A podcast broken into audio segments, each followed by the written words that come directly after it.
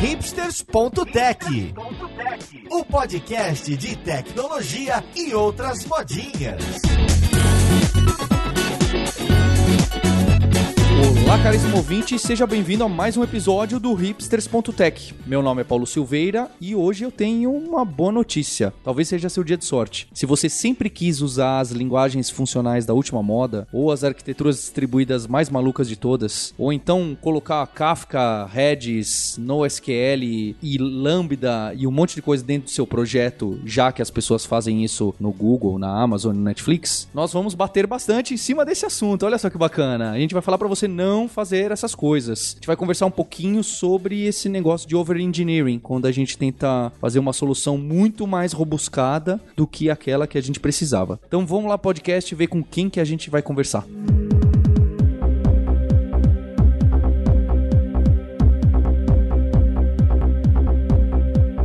Olha só, pro papo de hoje eu tô com o Tadeu Russo, que é desenvolvedor de software sênior na Amazon lá no Canadá. Como você tá, Tadeu? Bom, Paulo, tudo bem? Prazer estar aqui com vocês de novo. E além do Tadeu, eu tô com o Felipe Calçado, que é diretor de plataforma no Meetup, que inclusive é uma empresa do WeWork. Tá, tô certo, Phil? Fala, galera. Tá certo mesmo, Paulo. É isso mesmo. E junto com eles, tô com os seus co-hosts preferidos. Oi, Roberta Arcoverde. Oi, Paulo, beleza? Vamos lá, falar de monolito, minha especialidade. eu ia falar isso, o Stack Overflow tem muito a ensinar. Uhum, eu vou aprender também. e o Maurício Balboa Linhares, como você tá, Linhares? Olha, muito bem. E hoje vai ser o melhor programa do ano, é só falar mal. Só falar mal, deixar todo ouvinte louco da vida, todo mundo querendo reclamar e xingar muito no Twitter. Então, para começar essa conversa, eu queria saber de vocês, o que, que foi já a maior maluquice que vocês viram em projeto, seja projeto começando ou, peraí, o projeto tá desse tamanho, é um super simples num servidor ali no canto, e chega alguém ou um grupo de pessoas, ou chega até vias de fato, não, vamos pegar e quebrar esse projeto dessa forma, em diversos serviços, usando essas últimas tecnologias, já que o MySQL com o PHP aqui, eu não gosto muito, isso é, sem uma justificativa não funcional muito forte. Quem pode me dar um exemplo bacana? Eu posso começar, eu acho que meu primeiro emprego em empresa grande, eu trabalhei muitos anos em como freelance e em agência web, né, que existia muito no início dos anos 2000, mas em 2003 ou 2004 eu acabei indo parar numa empresa de, de telecom no, no Rio, empresa que já faliu, mas eu não vou falar o nome, mas é ali na Cinelândia, para quem conhece o, o mercado de tecnologia local. E a gente fazia tema para cobrança de celular pré-pago que quase todos os operadores do Brasil e da América Latina usavam. Agora eu dei o nome da empresa, praticamente, é fácil de googlar. Quando eu entrei nessa empresa, eu fiquei emocionado em saber que o sistema que eu ia trabalhar tinha 220 a 300 a Enterprise Java Beans, né, que é a tecnologia que a gente usava na época, mas que hoje você pode pensar aí como um avô do microserviço. E foi uma emoção chegar lá e, oh, nossa, quero ver como é que uma empresa grande de verdade funciona. Mas quanto mais eu via o código, mais eu via que o motivo que as pessoas tinham 200, 300 desses serviços é porque eles tinham, em vez de ter um serviço só que, sei lá, gerenciava usuário e talvez gerenciava grupos de usuários, alguma coisa do tipo, não. Eles quebraram tanto, tanto que eles tinham um serviço que se chamava adicionar usuário, outro serviço que se chamava remover usuário, outro que chamava atualizar usuário e outro ler usuário. E era isso para todo tipo de objeto que tinha no sistema: usuário, linha telefônica, número de telefone. E cada um desses serviços tinha duas a três mil linhas. Então você soma aí e vê que a gente na época usava bastante o Eclipse. O Eclipse demorava muito para abrir esse projeto. E basicamente era tudo copy and paste. Era tipo duas mil linhas de copy and paste e umas cinco linhas que era basicamente o que aquele aplicativo lhe dava. Se era o usuário, número de telefone, coisa do tipo. E uma coisa mais interessante é que a gente refatorou esse sistema em um ano, mais ou menos. E basicamente o que a gente fez foi, em vez de ter 200 serviços, a gente transformou cada serviço em um objetinho, colocou no mesmo application server, né? na época a gente usava o JBoss, e rodou em uma máquina só. E o sistema rodou igualzinho, melhor performance, melhor segurança, melhor tudo. Ou seja, desdistribuiu.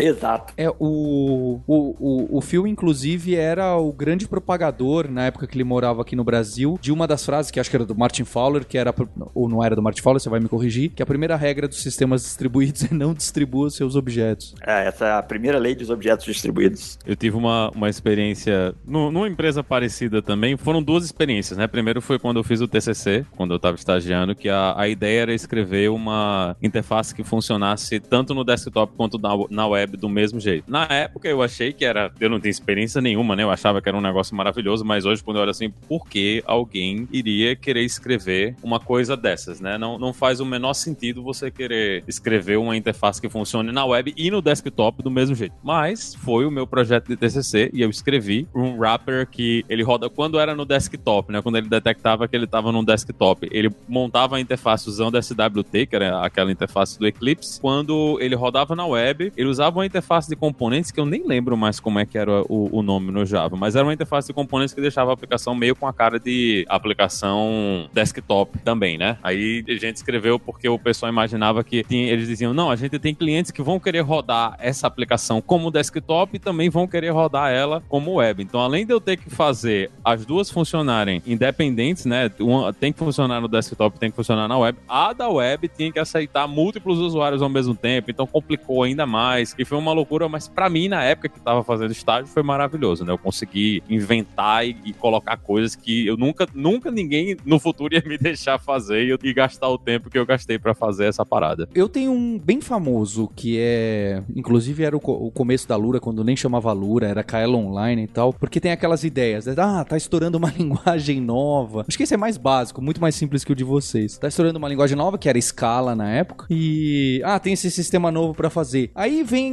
o pessoal, eu não vou tirar parcela de culpa minha, tá bem? Aí vem o pessoal e fala, poxa, a gente vai criar, mas ah, nesse começo vai ser só um crude, o pessoal não tá muito animado. E aí alguém dá ideia e fala, então já sei, vamos usar algo novo para animar o pessoal. Então, sei lá, em vez de você apertar o parafuso com a chave de fenda, você fala, ah, pega aí um extintor de incêndio e vamos fazer esse trabalho. E, e aí a gente fez o começo do projeto em escala, então imagina sete anos atrás, quando escala provavelmente era uma bagunça muito maior do que é hoje, para fazer algo que naquela época realmente era um crude. Tudo bem, tinha um recurso a mais, hoje em dia certamente tem é, recursos muito diferentes, mas era um crude escrito em escala. Imagina a dor de cabeça para as pessoas entrarem naquele projeto e tudo mais, sendo que poderia ser no Java clássico ou hoje em dia, como eu defendo, em se é crude, um PHP ou essas ferramentas mais, mais redondas ainda que se encaixam muito bem e tem literalmente décadas de experiência nisso e de comprovação. É, então, o, você falou desse exemplo, eu pensei na hora do Guinarius, você lembra que chamava Guinarius, eu acabei o pessoal da, da, da Lura. Então, eu tive um, um exemplo interessante que, na verdade, eu causei o problema e eu me senti muito mal por isso. Por sorte, era um projeto paralelo, a gente estava tentando fazer um, uma plataforma para vender seguro online, não sei o que, com meu tio, com meu irmão. Falei, não, eu, eu, fui na pilha, na verdade, do pessoal de business, né, que tem um outro detalhe também. O pessoal, não, vamos fazer, eu quero um negócio de auto-customizável que eu consiga mudar. No final da história, ele queria um site onde ele pudesse programar o site sem de programador e tinha um monte de regras super complicadas, tinha que ser tudo dinâmico. Moral da história, foram seis meses para nada. E a gente, curiosamente, estava usando Scala. Apesar que eu acho que Scala aí não foi o problema, foi mais como a gente abordou é, a solução. E um outro exemplo legal, isso é bem antigo da época. O problema era Scala sim, viu? Só fazer um parênteses. O problema era ah. Scala, mas vai lá. na época que eu tava falando de JB e não sei o que, eu lembro que eu tava na faculdade, acho que 2004, e eu lembro uma vez eu tava conversando com um colega lá de faculdade, ele falando, não, eu montei, tinha aquela história, né, você mexer com JB, você tinha que ter os DTOs, os BLOs, enfim, um monte de classe esquisita, porque o seu entity não podia deixar o application server, tinha que, não era serializável. Eu sei que eu lembro que o cara falou, nossa, não, eu montei um negócio aqui que ele gera meu facade, meu service layer, eu, eu me senti meio estúpido, né, o que, que esse cara tá falando, né, deve ser muito inteligente, deve ser burro, que eu tô montando um monte de sisteminha web e eu não usei nada disso nenhum. E eu me senti até inferiorizado na hora. Não que o cara fez isso, mas por não saber. E anos depois eu percebi, que besteira, cara, que arquitetura zoada. Quando a gente tava na SoundCloud em Berlim, a gente, falo pra todo mundo, né? Eu. A gente acabou usando bastante escala por diversos motivos. Porque isso que você falou, Paulo, na verdade, isso é verdade. Quando você, quanto mais gerente você fica, mais você vê que para atrair gente você dá, dá, alguma coisa interessante. A gente tava no meio da Europa. Hoje todo mundo quer ir para Berlim, mas naquela época, 2010, 2011, era difícil arrumar gente para se mudar para lá. Então uma coisa que a gente fez foi usar a escala. Até porque tem diversos fatores, mas um deles é que o pessoal do leste europeu tem muita gente muito boa de escala e, e Haskell, e fácil de contratar e mudar para Berlim. E uma dessas pessoas, o nome dele é Georg Leontiev, eu tenho certeza que ele não ficaria chateado de ser mencionado. Ele é um cara super esperto, é, manda patch pro compilador de escala, palestra em todos os eventos de escala, e é um amor de pessoa, é uma das pessoas que eu mais gostei de trabalhar na vida. Mas quando ele entrou na empresa, o primeiro projeto que eu dei para ele foi adicionar umas linhas de log no nosso nosso, no, na parte do nosso código, da nossa biblioteca de serviço, que falava com MySQL. Ele, em dois dias, fez, entendeu? Só que ele transformou um negócio de 10 linhas de código para umas 300. E ele começou a usar umas bibliotecas mais sofisticadas, como Scala Z ou Scala Zissio, dependendo de como você fala em inglês, que faz tudo ser mega puramente funcional, sistema de efeitos, sistema disso, sistema daquilo. E eu olhei aquele código, e o código tava bonito, tava bem, tava bem feito, o menino é muito, muito bom, muito esperto, mas não tinha condição de, de colocar aquilo em produção. Então pensei, como é que eu vou fazer para convencer essa pessoa sem magoar, sem dar aquela desmoralizada que a gente precisa de uma coisa mais simples? Aí eu chamei ele num canto, conversei e falei, então, isso é muito legal, mas você tem que entender que a gente aqui não tem, não tem gente que sabe esse estilo de programação, é mais complicado. Aí que ele quebrou meu coração, não. Ele falou, não, Phil, eu me, eu me comprometo a ficar aqui todo dia, treinar com todo mundo, parear com todo mundo, vou organizar a aula, eu acho que isso é muito importante. Se eu tiver que investir meu próprio tempo, eu vou investir. Eu, ah, meu Deus, e agora? O menino tá muito, muito empolgado, né? Falei, não, então tá bom, mas é o seguinte, né? Você tá adicionando isso na biblioteca que 200 serviços usam. Então 200 serviços vão depender desse código e eu não vou forçar as pessoas que mantêm esses 200 serviços a manter uma coisa em produção que eles não conhecem, né? Então, a gente faz esse treinamento, que deve demorar o quê? uns seis meses? Ele é por aí, seis meses. Então, durante esses seis meses, eu preciso que você fique on call por todos os sistemas, porque se der uma merda, você resolve o que você conhece. Aí, instantaneamente, ele falou: É, não, acho que é melhor a gente tomar um outro caminho, mais devagar com isso, tudo bem. Rapidão, resolveu. É um belo pitch esse.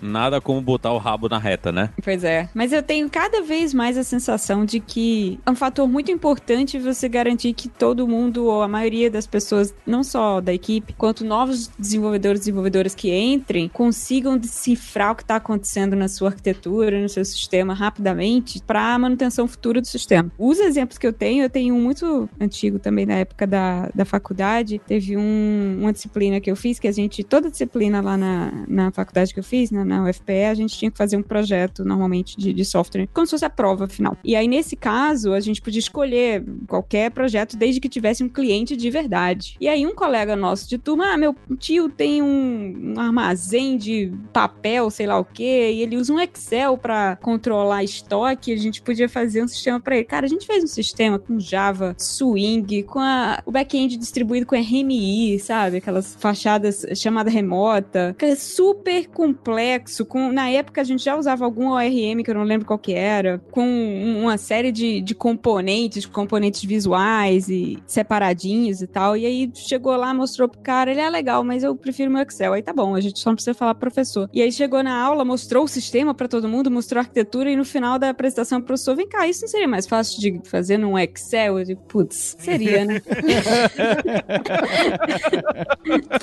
seria. E o, o outro exemplo, eu trabalhei também numa empresa de consultoria que a gente dava manutenção em alguns sistemas que rodavam, é, sistemas web, rodavam numa única máquina, num único servidor, mas tinham camada que eles chamavam de apresentação separada da distribuída, né? Separada da camada de back-end por WCF, que era uma tecnologia de comunicação de .NET, que na época estava na moda. Um negócio chamado SOAP, para fazer uh, o protocolo de conversa e tal. E era muito over-engineered também. A, a, quantidade de linhas de código inúteis para fazer essa comunicação funcionar era, era ridículo. Era o tipo de coisa que seria muito mais fácil, mais limpo, o código ficaria muito mais limpo se tivesse uma chamada direta. Tá bom, eu saí do controlador, cheguei no meu domínio, chamei meu banco. Preciso passar por uma API para fazer isso, não naquele contexto, pelo menos. Mas a gente só aprende errando. Pois é, nesse caso tem um caso interessante que eu, eu, eu imagino que não seja específico só de João Pessoa, né? Mas em João Pessoa tem um, uma empresa que é conhecida por fazer esses sistemas de automação para loja, né? Em Access, e muita gente da comunidade reclama: ah, cara, não, não pode, como é que pode uma coisa dessas, esse sistema em Access rodando? Porque o cara imagina que ele vai ter que escrever um sistema distribuído com front-end em React, rodando com GraphQL e a parada toda, porque é em Access. Mas o Access está resolvendo o problema. O cara tá vendendo, tá atendendo a necessidade do cliente, né? Mas ah, tem muita gente que olha, principalmente o pessoal que tá saindo da faculdade agora, que quer usar todas as tecnologias mais maravilhosas. Aí sempre tem alguém que diz: Ah, mas eu vou reescrever isso aí agora em Haskell e vai ser foda, vai ser a coisa mais incrível do mundo e eu vou convencer todo mundo das lojas a instalar o meu sistema em vez de rodar esse sistema em Access que tá aí. Essa da Roberta Roberta me lembrou outro caos também da, da minha época de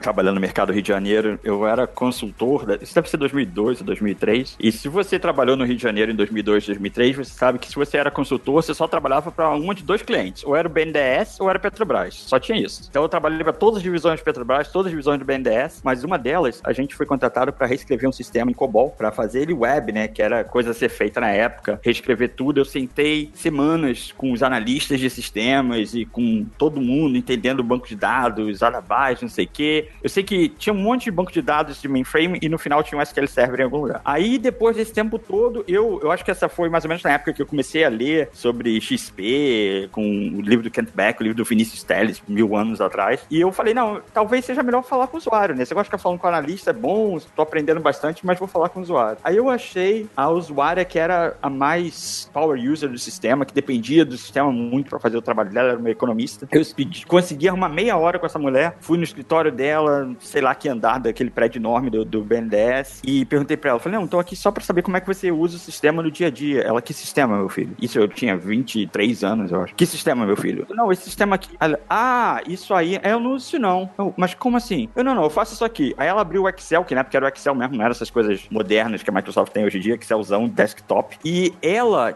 achou um jeito de conectar com SQL Server via aqueles drivers ODBC, ou sei lá que diabo que aquele negócio chama. E ela no Excel criava toda a lógica que ela precisava baseada nas tabelas. Ela nunca nem. Ela não tinha nem login pra entrar no sistema. E ela não tava nem aí. Desde que as tabelas estivessem no lugar certinho, era isso que ela usava. Então o BTS tinha aqueles 5, 6 analistas, tinha feito uma, um RFP, contratado uma empresa de consultoria para reescrever um sistema que ninguém usava. Eu acho que o grande problema é que naquela época não tinha Google Analytics para mainframe, aí eles não sabiam se alguém estava usando o sistema ou não. Nossa, imagina mexer nas tabelas dessa mulher, meu Deus do céu, que treta. Uh, eu, eu, dei uma consultoria uma vez pro governo do estado. Eu tava, na época eles queriam migrar as coisas de mainframe para Java, né? Também era, eu imagino que seja COBOL, não lembro qual era a linguagem da época. O pessoal usava no o mainframe na, na telinha verde mesmo, o pessoal com os tecladinhos e todo mundo dizia não, vamos migrar isso aí para web que vai aumentar a velocidade dos caras, né? Fazendo a operação no formulário, vai ser mais fácil pra gente dar manutenção no futuro e o pessoal vai seguindo no projeto, né? E eles vão seguindo no projeto desse jeito aí que o Phil falou, falando só com os analistas, né? Ninguém tá sentando com o usuário para ver o que é que o usuário faz. Até que eles estavam já no, no fim, né? Já perto de entregar o projeto. Ah, vamos mostrar o projeto pro usuário. Aí pega o usuário, senta o usuário na frente do computador, abre o formulário web. Aí a primeira coisa que o usuário olha, olha é que agora, além do teclado, ele tem o mouse. E não tinha mouse no sistema antigo. Telinha verde, né? Ele só fazia todas as mudanças além do teclado. Aí quando ele começou a dar os comandos que entravam nos formulários, ele sabia exatamente quantos movimentos ele fazia para passar para cada um. Ele sabia exatamente no, nos selects, ele sabia quantas vezes ele tinha que apertar para baixo ou para cima para fazer a seleção. E ele sentou, ele tentou preencher o formulário uma vez, ele levantou, isso aqui é uma merda, a gente não vai usar isso. E saiu. Porque a gente, em momento nenhum, a gente imaginou como é que ele realmente usava o, o sistema, né? Que tudo que ele fazia no teclado, ele tinha todos os atalhos, ele já tinha todos os comandos já decorados e era extremamente rápido para ele fazer isso aí naquele sistema. Quando passou para web, ninguém pensou em sentar com o cara para ver isso aí antes, fez na web porque na web é melhor e terminou sendo, e na web terminou sendo uma solução muito pior, né, para a solução do problema, porque ele perdeu toda a velocidade que ele tinha quando ele fazia a operação lá na telinha verde. Interessante que o, tanto esse exemplo que você deu, Maurício, quanto o exemplo que o Fio deu lá na, no BNDES, acho que foi no BNDES, tem um, uma tirinha que eu vi uma vez na internet, que era um cara que chega assim, olha, me passa o sal. Aí dá 10 minutos, 20 minutos, meia hora. Aí o cara, cadê o sal? Aí aparece na última tirinha, eu tô fazendo um sistema genérico para te passar o sal aqui, né? Uma coisa que você, você não tá pedindo um sistema genérico, uma coisa, eu só quero o sal, e na verdade, essa meia hora minha comida já esfriou aqui, né? E o que, que eu tô dizendo isso? O que eu percebi que, pelo que vocês falarem, dos exemplos que eu vi também muito, a gente não tem, as pessoas em geral, elas, uma, não sabem o que, que over-engineering significa, de onde é que vem esse termo, e dois, que métricas que a gente usa, porque às vezes você precisa de coisas complicadas. Teve vários podcasts que o pessoal falou que eram coisas bem mais complexas, avançadas, então não é tudo que é trivial, tudo uma coisinha simples que vai resolver, qualquer soluçãozinha simples vai resolver um problema. Mas eu percebo que às vezes a gente se perde muito em não se apoiar numa média. É melhor, o que, que define melhor em relação ao sistema web com relação ao sistema de COBOL Que tinha aí. Ah, é mais rápido, mas é mais rápido quanto? Quanto que é o dinheiro que a gente tem que gastar nisso para realmente ser mais rápido de forma que o usuário fique feliz? Eu não sei se vocês compartilham sua opinião ou vocês tiveram pensado onde é que sai essa palavra over-engineering? Por que a gente usa muito isso? Nem sabia, eu achava que era tipo, sei lá, era dado. Então, eu fiz uma, uma vez, eu tive que fazer uma apresentação justamente sobre over-engineering e eu fui pesquisar o que, que significa over-engineering, por que a gente fala isso, né? E eu descobri que essa palavra, na verdade, ela vem de manufatura, né? E aí veio uma pergunta que talvez o Paulo consiga responder e o Phil, que eles são é, diretor, enfim, tem budget que você tem que gerenciar, mas se eu perguntar para o pessoal, para os ouvintes, quanto custa o software que você desenvolve? Quanto custa para fazer e quanto custa para manter? Voltando para o over-engineering, para a parte de manufatura, se eu falar para você, olha, você tem que pintar, sei lá, o seu quarto. Beleza, você vai comprar uma tinta que custa, sei lá, 30, não sei o preço de tinta no Brasil, 50 reais o balde ou 150 reais o balde? Ah, vou comprar de 50 que é mais barato. Por que quando a gente vai fazer software, a gente escolhe o balde de 150 sem saber a diferença do de 150 por 50? Porque quem escolhe a coisa muito mais complicada, ao invés do WordPress, que em, sei lá, às vezes uma semana você consegue ter um sistema no ar, ou que a planilha Excel. E, em geral, o que eu vejo isso é porque a gente não tem noção de custo. É, nós, engenheiros de software, a gente não tem a menor ideia quanto custa é, construir, pior ainda, quanto custa manter. O Paulo falando começando do Kafka, do SQL Server, não sei o quê. É, eu discuto muito isso com os engenheiros trabalham comigo. Falei, não, vamos botar aqui um IEMAR para calcular isso aqui. Falei, cara, você precisa fazer uma divisão. E, e, o seu dado é imutável, você pode fazer isso conforme o dado vem. Você não precisa pagar um IEMAR para isso, mesmo tendo acesso livre às coisas que tem na, na, na AWS. Então, eu, eu, não sei, o Paulo, o, o Phil, que vocês têm de experiência, quanto custa os sistemas de vocês? Ou vocês percebem que o pessoal não tá nem aí com o custo e, e realmente não usa métrica nenhuma na parte do que é melhor, o que é pior? Para mim, uma grande revelação que eu tive foi quanto menos código eu escrevo, quanto mais eu preciso organizar trabalho a um outro nível, mais eu preciso fazer com que as pessoas entendam o que está na minha cabeça, que não é claro. E uma coisa interessante é que dependendo de onde você trabalha, e esse é muito caso em empresa muito grande ou startup o custo em si, em real ou em dólar, é irrelevante, porque dinheiro a gente tem. Então você fala, tá, dinheiro a gente tem. O que, que a gente não tem? Geralmente você não tem tempo, você precisa entregar alguma coisa o mais rápido possível para testar uma ideia ou para não deixar alguém comer o seu mercado, e você provavelmente não tem gente, porque você está tentando contratar, tá todo mundo contratando o tempo todo, blá blá, esse tipo de coisa. Uma das ferramentas que a gente usava muito na minha época da, da Thoughtworks para ajudar os clientes a tomarem algumas decisões era o que a gente chamava de trade-off sliders. Tem alguma bibliografia, acho que até a Thoughtworks deve ter alguns artigos sobre isso no blog deles. Mas basicamente você lista todas as, as dimensões do problema, né? Custo, é, time to market, né? o tempo que demora para entregar alguma coisa, qualidade da interface, qualidade interna do sistema, esse tipo de coisa. Você coloca eles numa lista e dá uma nota para cada um. Só que o, o truque aqui é que nada pode ter. Se, sua nota for de 0 a 5, não pode ser tudo no 5 ou tudo no 0. Na verdade, nenhum, nenhuma das duas dimensões pode ter a mesma nota. E isso te força a falar, não, é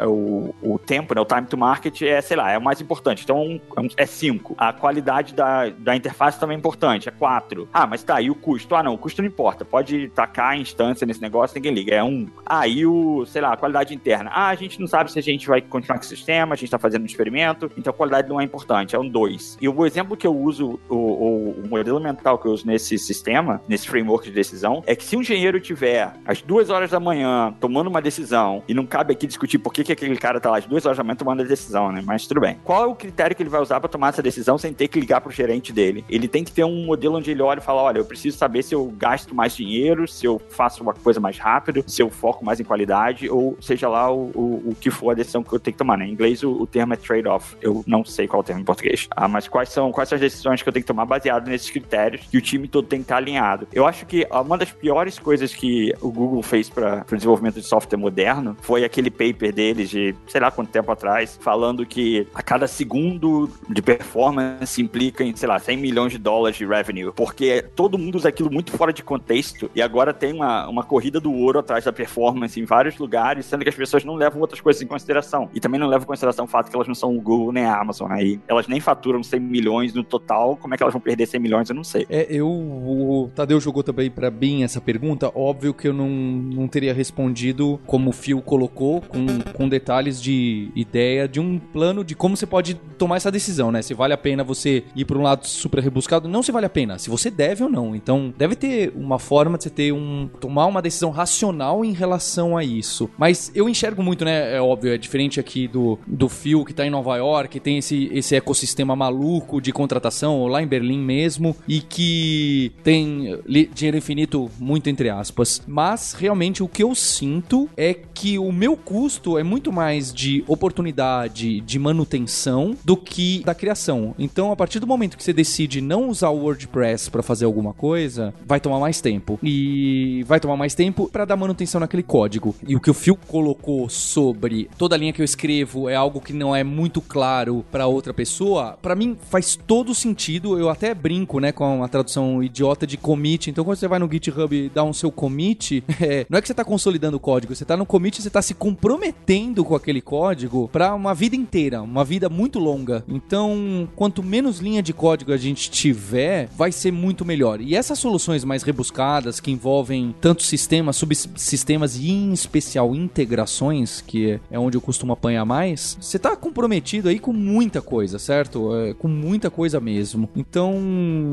eu sempre brinco, eu uso quando alguém vem com uma ideia, não, a gente vai escrever um projetinho é bem pequeno, porque eu faço em Node e deixo ali num cantinho, na, dá para fazer no WordPress? Não que dê para fazer, mas é uma brincadeira do tipo, não tem um SaaS que faça isso, não dá para rolar no WordPress, não dá para fazer no Excel. Ou também vem pessoal com integração para mim, né? Hoje mesmo aconteceu esse caso, não era pessoal técnico, né? Veio, olha, Paulo, a gente vai fazer uma parceria com uma empresa e ela vai ter diversos novos alunos e alunas que ela vai trazer. Então precisa pingar o sistema de nosso e liberar o crédito, né? Liberar o aluno para ele se matricular e começar a estudar. Eu falei, qual vai ser esse volume? É muita gente? Falou, não, eu acho que no começo a gente nem sabe quanto vai ser. Falei, então eles não podem enviar um e-mail e falar, olha, tá aqui a lista de pessoas que vão começar a estudar e a gente responde em uma hora ou em duas horas liberando o acesso? Ah, pode. Então a gente tá sempre com essa ideia de automatizar, integrar e pegar o saleiro lá de criar um sistema para passar o saleiro uma vez e, e fazer um Arduino para trazer o saleiro, sendo que muitas vezes é, não é que tem uma solução mais simples, é que aquilo você nem,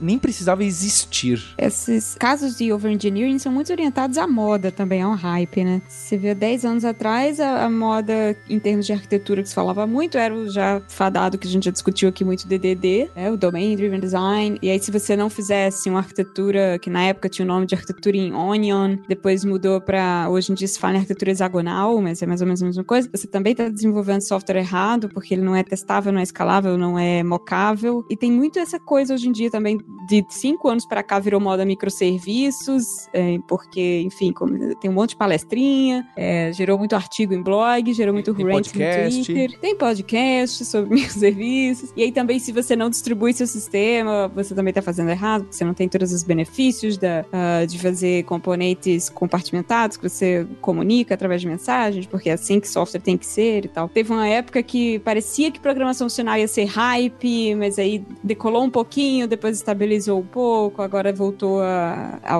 muita gente se aventurou, algumas pessoas voltaram atrás. Eu acho que o, a questão do hype e, com perdão do meu francês, a cagação de regra, né, de como é que se deve desenvolver software do jeito correto, são talvez os, os maiores causadores dos problemas que se tem aí atrás de overengineering, né? Pelo menos muitos dos casos com que eu me deparei na minha carreira e talvez por isso mesmo tenha sido uma surpresa tão grande para mim quando eu comecei a trabalhar na arquitetura do Stack Overflow, que eu sempre falo dela por aí e sou sempre sempre recebo respostas de muito choque, né, e de muita surpresa, com como assim vocês são um monolito? Como assim vocês não estão na nuvem? Até eu me surpreendi quando comecei a trabalhar, porque eu vinha dessa cultura de não, existe uma forma correta de arquitetar um sistema web, e essa é a forma correta. E se você não faz assim, você tá perdendo alguma coisa. A gente nem sabe o que, que tá perdendo, né? Mas a gente se sente inferior, né? Se sente um desenvolvedor de software de qualidade inferior. Eu acho que tem também aí a, a questão do desenvolvedor se ver como útil, né? Um dos grandes problemas que a gente enfrenta é, é a tal da síndrome do não foi inventado aqui, né? Você não quer simplesmente usar uma ferramenta porque, ah, se a gente só usar essa ferramenta, não fui eu que escrevi, então eu não ganho a visibilidade que teria me dado se eu tivesse escrevido a ferramenta eu mesmo. Então, muita gente, principalmente o pessoal que tá ali início, meio de carreira, que não tá muito acostumado com o mercado, eles ficam com esse pensamento de não, a gente tem que escrever tudo, porque se a gente não escrever tudo, eu não vou poder mostrar às pessoas que eu sei trabalhar, eu não vou ter experiência. Então, tem muito, além dessa coisa do pessoal não tá prestando atenção no que está acontecendo, também tem a coisa pessoal, né? Do cara que está fazendo o trabalho e dele entender qual é o valor que ele está fornecendo. Então, se ele não está escrevendo a coisa diretamente, muita gente olha assim, ah,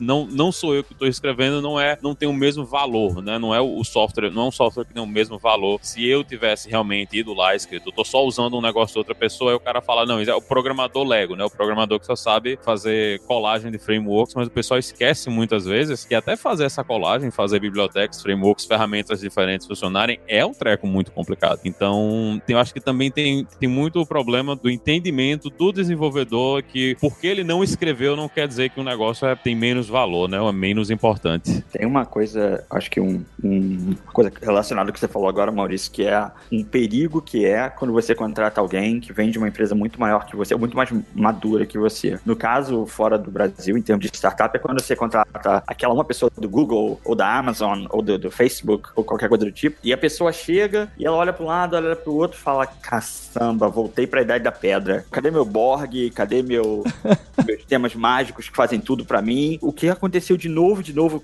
com times e pessoas que eu contratei com esse tipo de background é que a primeira coisa que eles fazem é tentar reescrever tudo que o Google, o Facebook, ou sei lá o que tem. E, e tem aquelas conversas frustrantes de tentar convencer as pessoas do valor das coisas. E eu não tenho, eu nunca trabalhei para Google ou Facebook ou nenhuma dessas empresas muito grandes, mas eu não tenho a menor dúvida que o serviço de lá é excelente, tudo funciona, é uma maravilha. Eu acho que tem duas coisas que as pessoas ignoram. Uma é que uma empresa como o Google construiu isso ao redor de que 20 anos. Não é, não é uma coisa que surgiu da noite pro dia. E a segunda coisa que eu acho que é, é curioso é que quando você contrata uma pessoa que tem, vou colocar aí, você contratou alguém que tem seis anos de experiência no Google, lá na, na, na boca da, da, onça, lá em, em Mountain View, bacana. A pessoa vem pro seu time e fala: Não, eu vou aqui reimplementar o Borg, que é o sistema de gerenciamento de containers dele, que é basicamente o Kubernetes. É bacana, só que você tem que entender que aquela pessoa não foi a pessoa que escreveu o Borg. Aquela pessoa era um usuário desse sistema. Ele pode ser até um SRE, alguma coisa do tipo, mas ele nem tem, essa pessoa nem tem experiência em escrever aquele sistema nem no Google. Quanto mais numa startup que tem, em vez de 10 mil pessoas para escrever isso, tem 5, se tiver. Então eu acho que é, não só tem o Not Invented Here, mas tem o Ai meu Deus, cadê meu MapReduce? Que acontece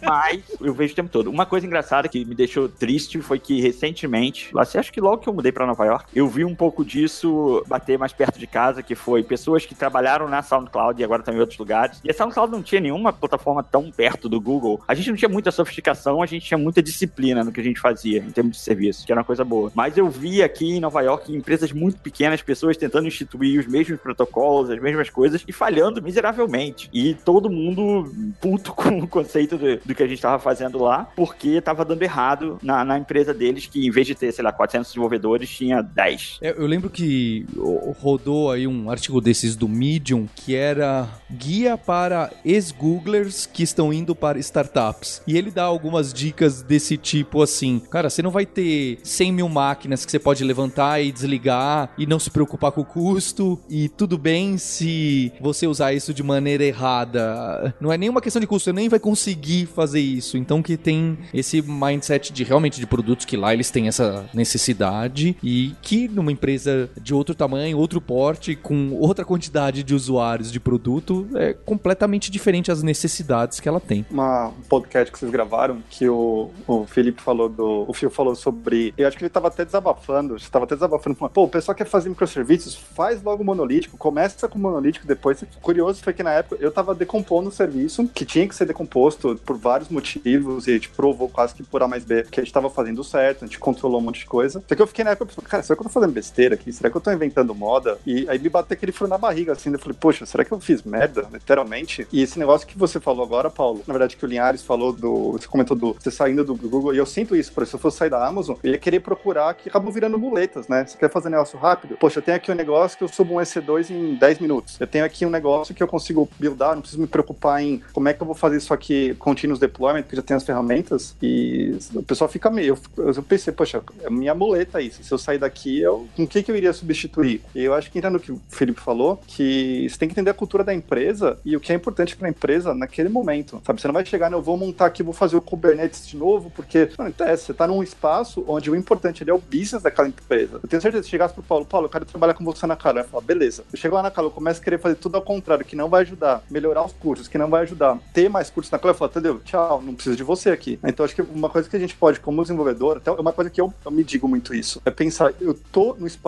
certo. Então, se você tem um amigo excelente, um dos caras mais geniais que eu conheço, que a gente trabalhou na IBM, ele sofria demais lá. É, e o, o, Paulo conhece essa pessoa e, assim, ele tinha total perfil de pesquisador, total perfil de pesquisador. Quando ele foi para a área de ele saiu da área de engenharia de software, foi para a área de pesquisa, a carreira dele explodiu, assim, ele deslanchou de um jeito que acho que nem ele esperava. Então, acho muito interessante a gente pensar, bom, mas que tipo de profissional que eu sou, que tipo de coisa eu quero trabalhar? Não adianta a gente achar que vai acaba extraindo coisa onde não tem data point suficiente para extrair, que as pessoas vão reconhecer a gente. Não, não, é muito por aí, eu acho que funciona a coisa. Isso é interessante você falar, Tadeu, porque tem uma, uma vertente forte na literatura tá, de gerência de, de engenharia, né, engineering management, que alguma coisa já aconteceu comigo algumas vezes na minha carreira, que é você saber quando a pessoa não é ruim, a pessoa não tem nada, nenhum problema, esse emprego não é um emprego que ela quer ou que vai fazer ela feliz. E como você identificar e tratar isso como engineering manager. Quando eu, eu trabalhava lá com o Maurício na Digital Ocean, antes do Maurício entrar, eu acho, teve um caso que era uma pessoa que entrou para cuidar do nosso serviço de, de computer, os droplets da Digital Ocean, e essa pessoa, ele, durante a entrevista, ele me falou, olha, o que eu quero ser é trabalhar com o kernel do Linux. É isso que eu quero fazer. Esse é o meu sonho. Falei, olha, bacana, você tem... Ele estava vindo de uma outra empresa parecida com a Digital Ocean, falou, a gente... Eu espero muito que a gente cresça essa empresa a um nível que eu tenha aqui um time que só faz isso, só cuida de kernel do Linux, que isso faz diferencial na empresa. Para ser sincero, não é o caso agora, não vai ser o caso semana que vem, ano que vem. Então, o que eu posso prometer para você é se você entrar a trabalhar nos projetos, eu vou te ajudar dentro da minha, do, da minha rede de contatos também, do meu networking, e guiando você para projetos que vão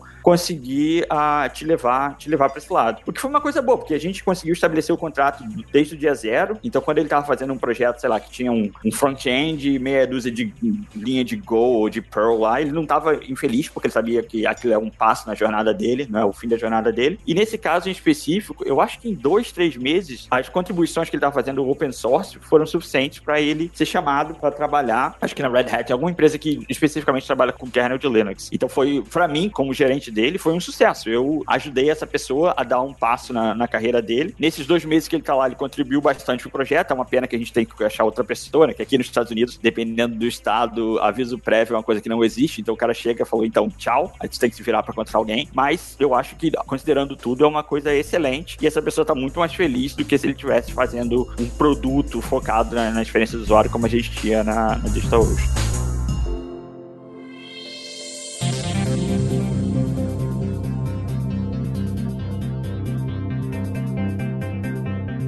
Roberta, costuma aparecer aqui no podcast alguns casos de onde você trabalha na Stack Overflow, que é conhecida, ou seja, uma boa fama, uma má fama, por não usar o cloud, não usar os testes de unidade e um monte de coisas bacanas assim. E eu queria saber, já não, não chegou algum conjunto de desenvolvedores que foram contratados, recém-contratados, falar agora a gente vai colocar no cloud isso aqui, ou agora a gente vai tirar isso aqui do monolito, vamos colocar os testes de unidade ou alguma coisa que, olha, mas já tá funcionando assim, qual que é o motivo que você vai colocar? Já teve algumas coisas que entraram e que chegaram até entrar e que depois vocês falaram, poxa, tá vendo? Não precisava. Ah, todo new hire.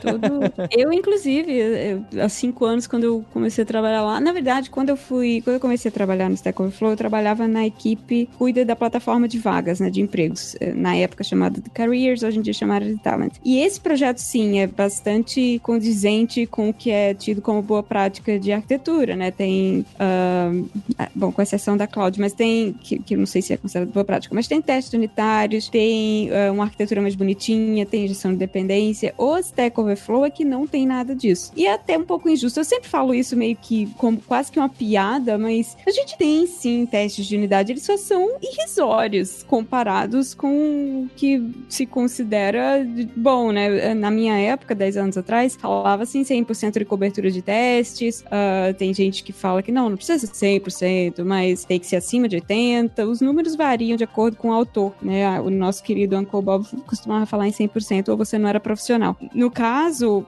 não, não chega a 10% do código do Stack Overflow que é coberto por testes, mas a gente também terceiriza muito da nossa execução, muito da, do nosso, da nossa arquitetura para projetos open source que nós mesmos escrevemos, né? Como nosso cliente de Redis, cliente de a nossa nosso ORM. E esses módulos, sim, são muito bem cobertos por testes de unidade. Então é um pouco injusto falar que ah, a gente não faz nada também. Que é mais engraçado, é mais engraçado falar que não faz. Né? Eu acho que você quebrou expectativas. É, pois é. Agora o problema é que o pessoal vem me xingar no Twitter. Mas a questão do, de entrar toda vez que entra um dev novo, de fato, uma piada recorrente é que sempre que entra alguém novo, eles querem colocar injeção de dependência no sistema. Sempre é, uma, é, é a primeira coisa que as pessoas se assustam muito quando vem a quantidade de service locator, de acesso estático que tem no código, né? É, isso não é uma, uma escolha guiada pela falta de conhecimento, ela é deliberada, ela foi feita dessa forma porque na época é um monolito, a gente não precisa terceirizar, mocar serviço, implementar diferentes interfaces para chamar os códigos de outros módulos, mas também por uma questão de fato de performance, a gente tem caminhos no código que são muito quentes, né, que são altamente cacheáveis e que precisam realmente escovar um bitzinho ali para continuar rodando na infra minúscula que nós temos, né? Hoje o Stack Overflow com seus 50 milhões de visitantes únicos por mês roda em um servidor web só, se assim a gente quiser. E, e a escolha de fazer isso é custo mesmo. Nós somos uma startup pequena e que não tem tanta grana mais assim para queimar. Com nuvem foi assim desde 10 anos atrás, o custo de mudar isso agora é proibitivo. E funciona. A gente não tem problemas de manutenção por causa disso. Então não tem por que mudar.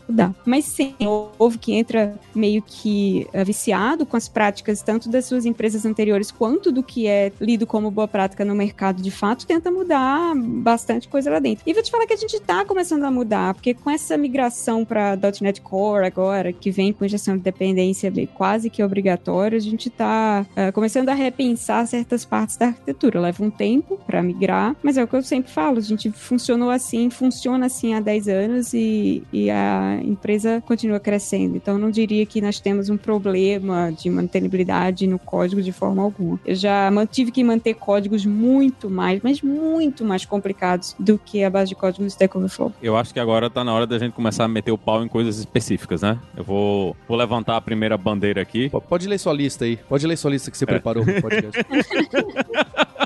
levantar a primeira bandeira aqui, que vai começar a pancadaria, que é microserviços. Microserviços é aquela coisa, quando sempre que eu vejo alguém dizendo, ah, a gente tá começando o um projeto com microserviços, eu já fico logo assustado, né? Você tem uma, uma, equipe de três pessoas trabalhando numa parada, você já tá quebrando um negócio em microserviços, você não sabe nem o que é que é ainda, já tá tudo errado. Até hoje, todos os casos que eu vi de pessoas pegando um monolito e quebrando em microserviços não foram por motivos funcionais, né? Não, não era porque a aplicação ela não estava atingindo o objetivo, era porque a empresa cresceu demais e era muito difícil de fazer todos esses serviços funcionarem, todo mundo tá trabalhando em cima da mesma coisa, os testes demoravam muito para rodar, a implantação era muito complicada de ser feita. Então, tudo isso foram coisas que levaram. Não, até também não, nunca trabalhei em Google, Amazon, essas coisas, então nunca trabalhei num negócio gigante, mas até hoje, sempre que a gente teve que fazer microserviços, não foi porque a aplicação não aguentava, foi porque tinha problema de todas as equipes diferentes, de você ter 200 pessoas tentando mexer no mesmo codebase. Então, isso foi o que fez a, o, o caminho ser microserviços. Não foi uma coisa de, ah, vamos fazer em microserviços, porque se a gente não fizer em microserviços, a aplicação não vai escalar. Então, não, não sei como é, que, como é que é a experiência de vocês nisso aí, mas até agora, para mim, microserviços sempre saiu desse caminho. Nunca foi uma necessidade funcional mesmo desse sistema. Eu tive, eu comentei,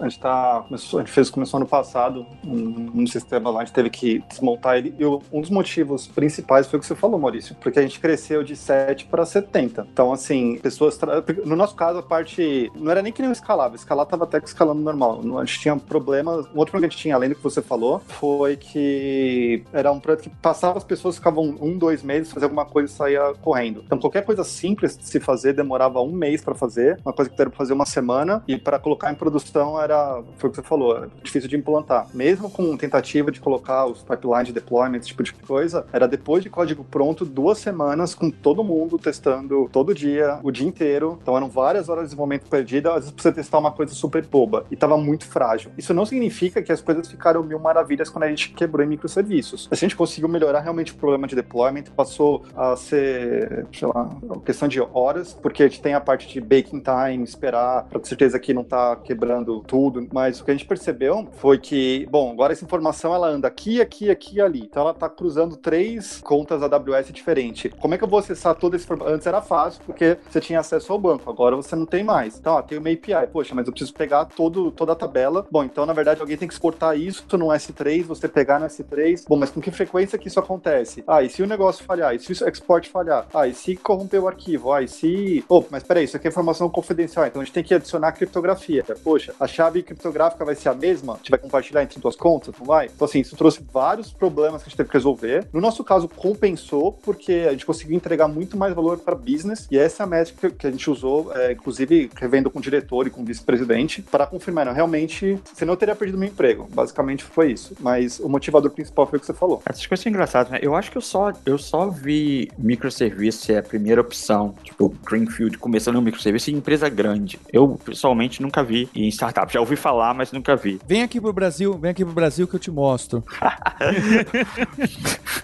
Paulo aí, o, o, cara mais bem conectado da startup, das startups brasileiras, com seus 14 mil podcasts, sabe tudo que acontece por aí. Não, mas só um parênteses, pelo que eu escuto em corredor de Mirapes e de eventos aqui no Brasil, tem muito mais gente ou usando ou dizendo que usa do que parece. Pode ser, não, não duvido, mas eu, eu, eu, eu, tive minha sorte nesse caso. Eu, meus únicos problemas são desencavar os monolitos, que a gente pode falar depois, mas um exemplo que eu lembrei agora que eu estava falando, eu trabalhei como consultor para um banco, num projeto que começou com um microserviço, o banco tinha lá seu arquiteto, ele queria muito microserviços, provavelmente foi em 2010, e por causa da arquitetura extremamente complicada, que era CQRS, né, Event Sourcing, microserviço, eu acho que a gente, não sei se a gente estava usando cloud, mas demorou, eu acho que seis meses com provavelmente uns 100, umas 100 pessoas entre consultores e funcionários do banco para entregar a primeira versão do projeto em produção. Por um milagre, só atrasou um mês, mas quando a gente botou no ar, teve comercial no, na TV e tal, o banco foi processado imediatamente porque ele estava fazendo era ilegal. Então.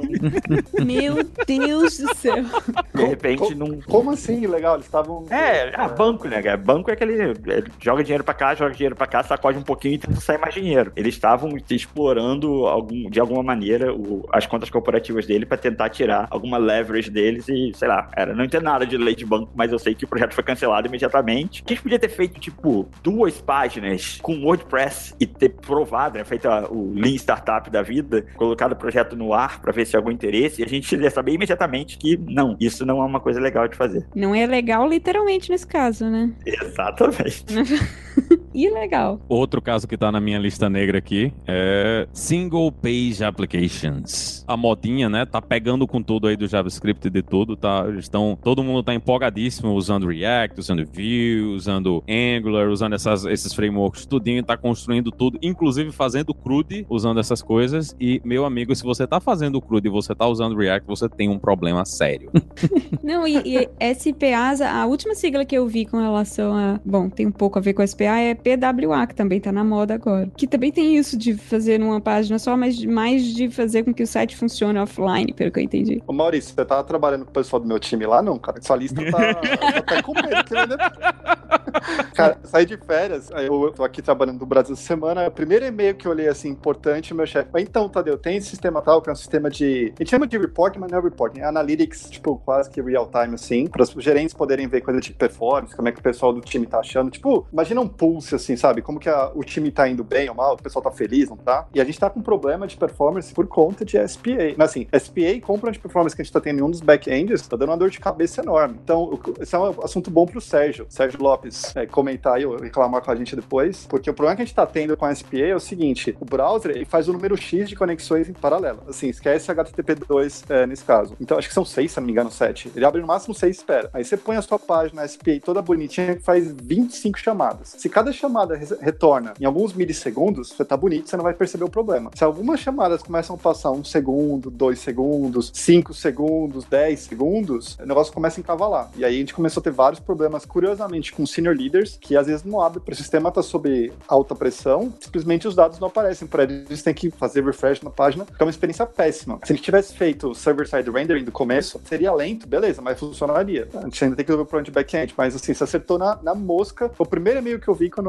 eu abri minha caixa de e-mails essa semana. Sério, é engraçado, você acabou de escrever meu problema atual também. Eu não, eu não a gente não tem muito tempo para eu contar sobre o que, que a gente faz dentro do, do Meetup.com e da WeWork em geral, mas uma das coisas interessantes da Meetup é que é a primeira empresa que eu trabalho onde o nosso objetivo não é a famosa métrica do engagement. Né? A gente não quer que as pessoas fiquem no nosso site, a gente quer que as pessoas achem o Meetup e vá pra rua, vai escalar, vai no encontro de JavaScript, vai sei lá o quê. O que cria um, um padrão de acesso muito diferente, porque você só entra no Meetup pra ver o que tá rolando e pra fazer RSVP, né? Pra falar, eu quero ir nesse evento, ou pra organizar seu evento. Então, o nosso padrão de acesso é muito em burst, né? A pessoa vai, faz uma coisa e vai embora. Só que como a gente, há uns dois anos atrás, bem antes de eu entrar, migrou metade do site para React. Agora a gente teve um problema do carregamento inicial de toda a parafernália que veio com o React. Então toda vez que alguém entra no site, ele paga aquele preço, aí fica no site por 3 segundos, vai embora e volta amanhã e paga aquele preço de novo. Esse é um grande problema de performance que a gente está tendo com essas mandingas de React, Single Page Application e sei lá qual sabor de JavaScript a gente está usando essa semana. Olha aí, tô prevendo o futuro e tô lendo aí o, o código de vocês e vocês não estão nem sabendo, tá vendo?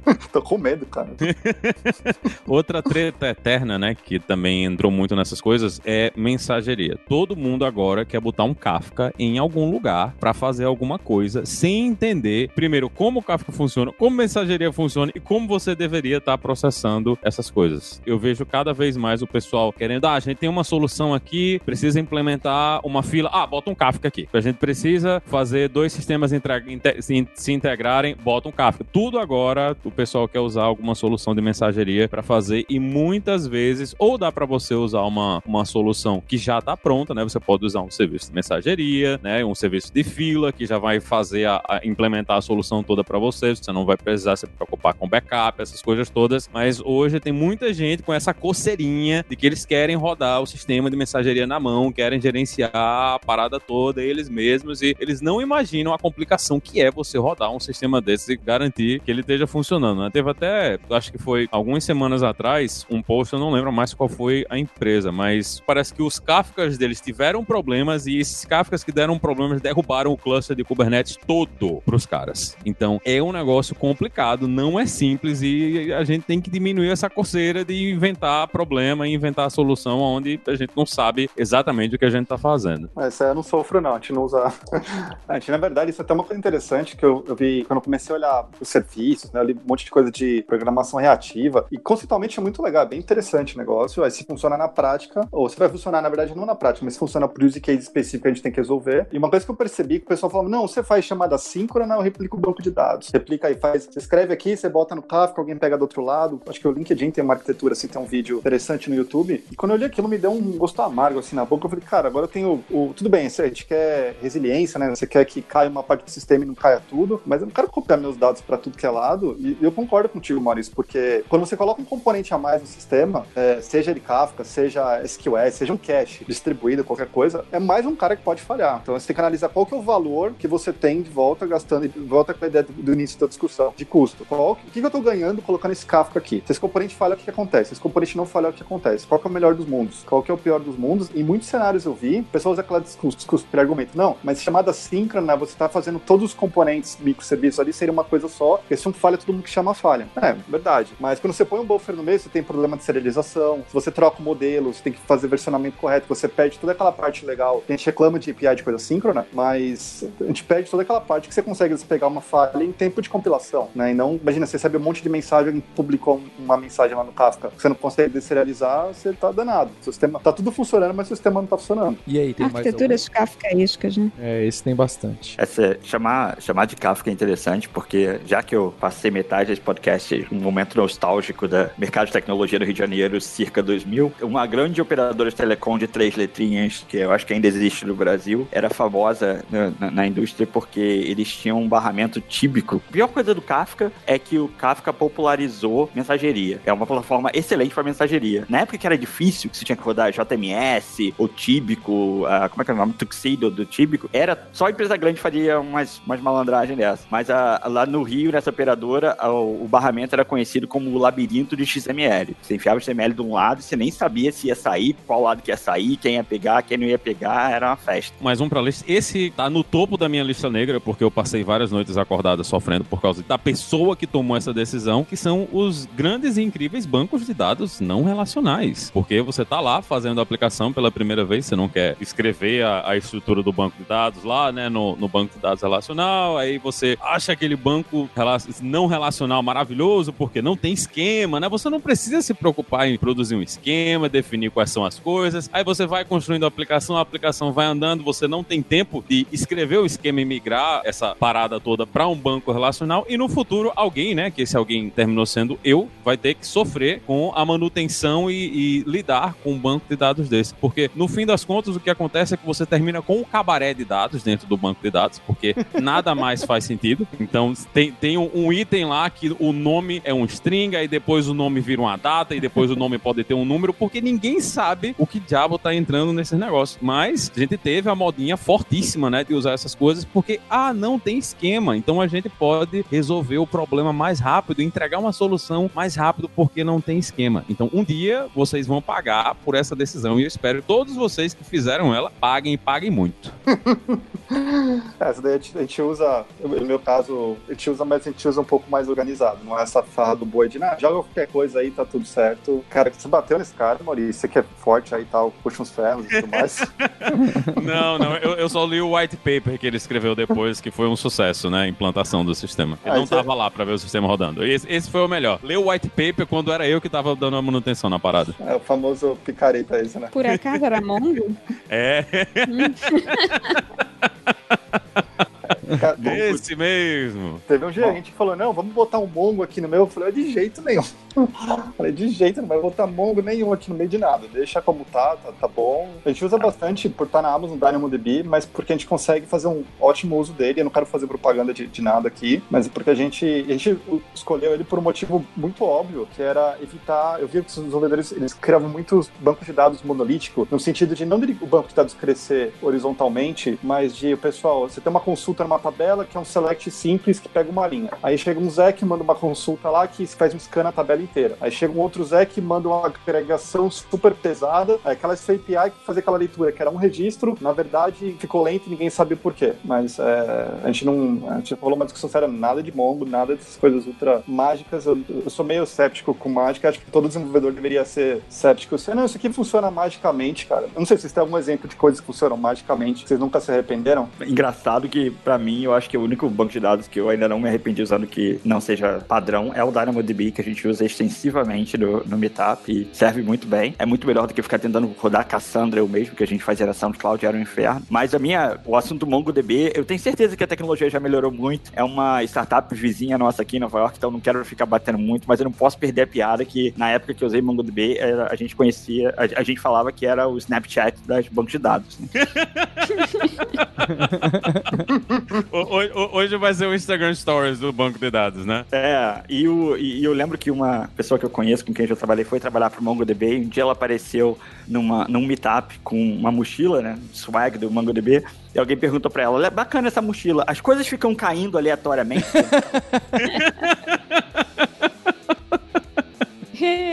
Vai ter treta. Ou você sabe o que tem dentro dessa mochila? As coisas mudam dentro dela. Você, você, nunca sabe o que é que acabou sendo escrito, né? E, eventualmente as coisas vão ser escritas no banco de dados.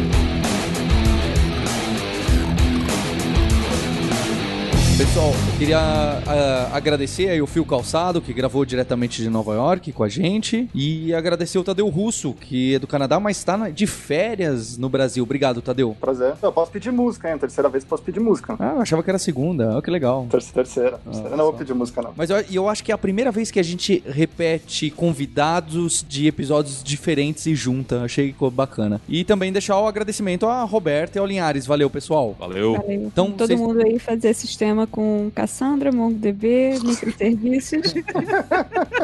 e, por favor, em SPA. A gente nem pediu perdão, porque é óbvio que tudo isso tem milhares de casos de uso correto e que precisa ser usado e etc. O que a gente tentou mostrar aqui é que às vezes aparece cedo demais ou quando não deveria aparecer. Então a gente tem um encontro na próxima terça-feira. Hipsters, abraços, tchau!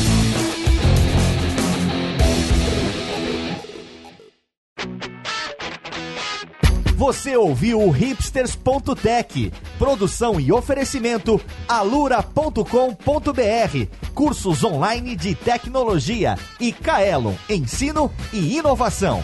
Edição Radiofobia, podcast e multimídia.